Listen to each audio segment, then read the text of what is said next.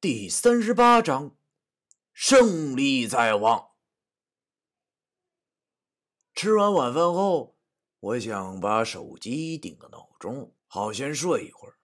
可是天不从人愿啊！刘明明饭后又开什么作品解析会？他大爷的，别这么玩我好不好啊？我都要困死了。和昨天一样，大家把画好的画往外边的操场铺了一地，然后大家围了个圈儿，听刘明明指着我们的画穷白话。我感觉眼睛好酸呐，先闭会儿吧。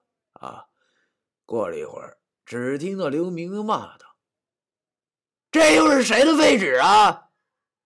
不用说了，当然是我的了。我睁开眼睛，对着老刘苦笑着说：“ 刘哥，今天这可不是废纸啊，今儿这个有幅画是有名堂的。”刘明明蹲在地上，嘴里叼着颗小烟儿，这造型像极了《古惑仔之不要脸传奇》中的那个叉皮的弟弟叉叉皮。他问我。有个屁名堂啊！说来听听。我对他讲：“，这一幅画名为《日出东方镜泊湖》，堪比松花江续集之牛逼图。”刘明明无奈的笑了，对我说：“和昨天不是一样的吗？”我对他讲：“今儿这张是昨儿的续集。”结果他站起身，对着我的屁股就是一脚。庸人呐！我真不愿意去谢你们啊！捂着屁股，带着一身疲惫，回到我的房间里，看看手机，竟然已经快晚上九点了。看来又睡不成了，因为要是现在睡的话，晚上即使定了闹钟，也够呛能起来。没办法。先去冲个凉水澡吧。冲完澡后，发现早上旅馆的工人收拾房间的时候，把我的法宝大碗给收走了。于是我又到厨房借了个大碗和筷子。回屋的路上，路过旅馆屋里开的小卖部，一狠心花了五十块钱买了两包红河和十小包速溶咖啡。这钱花的真肉疼。但是为了提神，也没有办法了。拿着这些战备物资，回到了房间里。我恨广告。夜里十一点，坐在小凳子上，桌子上已经摆好了碗、水、筷子，望着电视中的千篇一律的广告，耳边是王成和小凯轻微的呼噜声。可恨的广告，此时在我眼中就好像数绵羊一般。一个广告，两个广告，三个广告。从刚才到现在，我已经半盒烟进去了，咖啡也灌了两杯，可是好像没什么用啊。我祈祷那个什么东西啊，快点来吧，好能让我精神精神。可是事不随人愿，我还是硬撑到了凌晨快三点的时候。才看见碗里的筷子，扑棱的一下立起来。终于来了，感觉到了寒意逼近，我精神了起来。于是便左手端碗，右手抓扶，脖子上挂着手机的走了出去。一整夜的对峙又开始了。这东西好像没有记性啊。还是我贴一张符，他就停一会儿，然后又去另一个房间。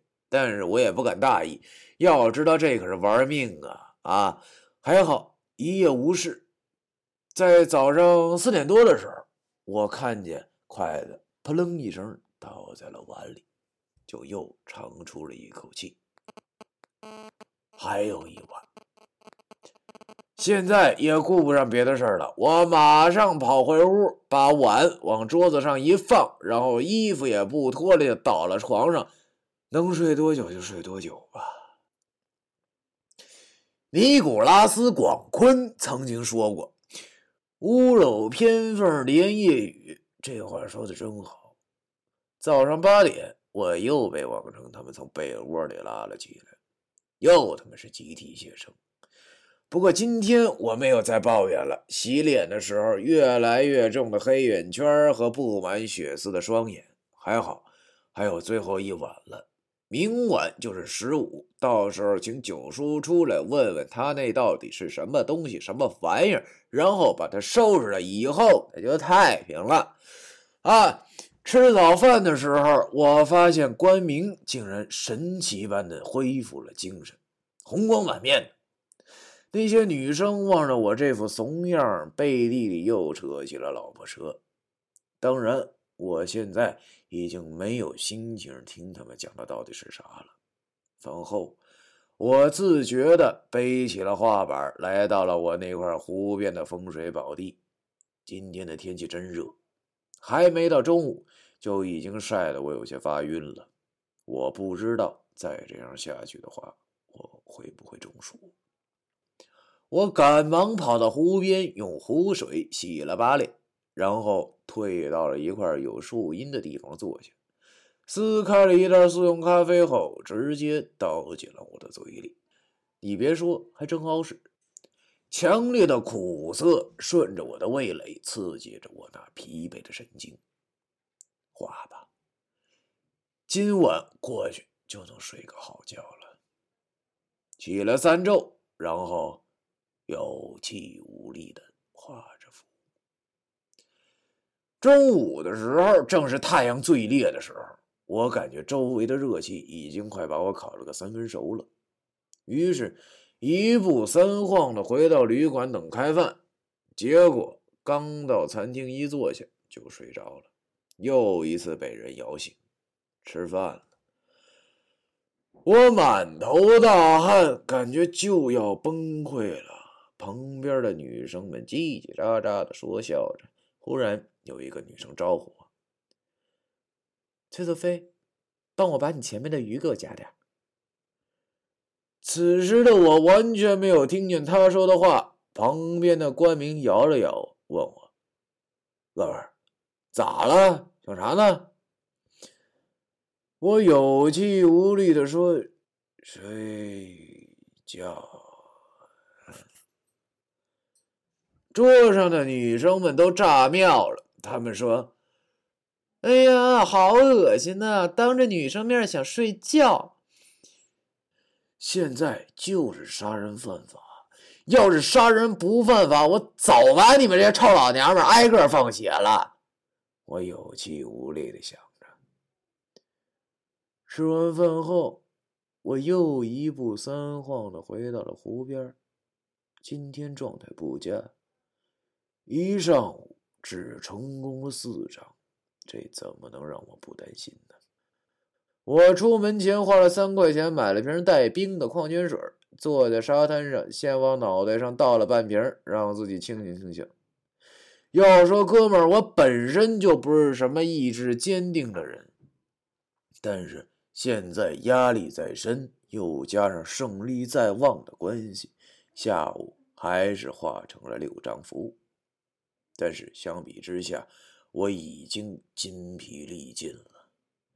我不知道今天晚上是不是还能撑过去。日头又一次落山，我心中已经算计好了。今晚撑过去后，还有两晚的时间在镜泊湖。明天见过九叔后，就直接反客为主，灭了那东西，就能好好的睡上一觉了。晚上吃完饭后，照例又是作品解析大会。不过今天刘明明没有骂我，他只是叹了口气后，把我的那张《日出东方镜泊湖堪比松花江之牛逼图》第三部揉成了一个团后，丢给了我。说什么也要守住今晚。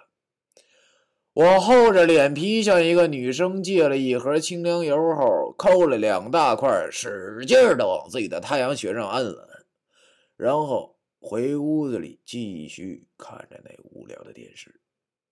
王成看着我这两天的脸色越来越差，就问我：“咋了？不舒服啊？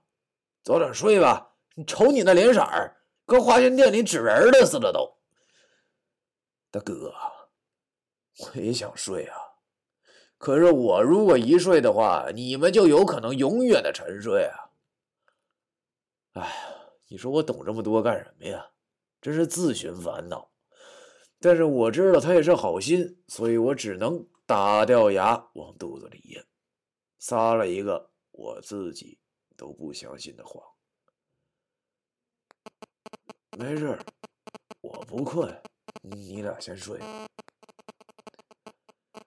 他俩见我好像真没事儿，也就没多想，钻进了被窝。不一会儿，就传来了呼噜声，而我这个倒霉孩子则继续的盯着那不抹不知道变大真奇妙的广告。那盒清凉油被我用掉了半盒，强烈的气味熏得我脑袋疼。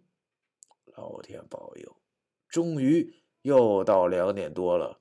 我这次没等他来，就先出了屋子，在走廊靠墙坐了下来，把那碗水放在地上。屋外漆黑的环境让我那极度困倦的精神又紧绷了起来。老子今天直接在屋外等你。第三十八章完。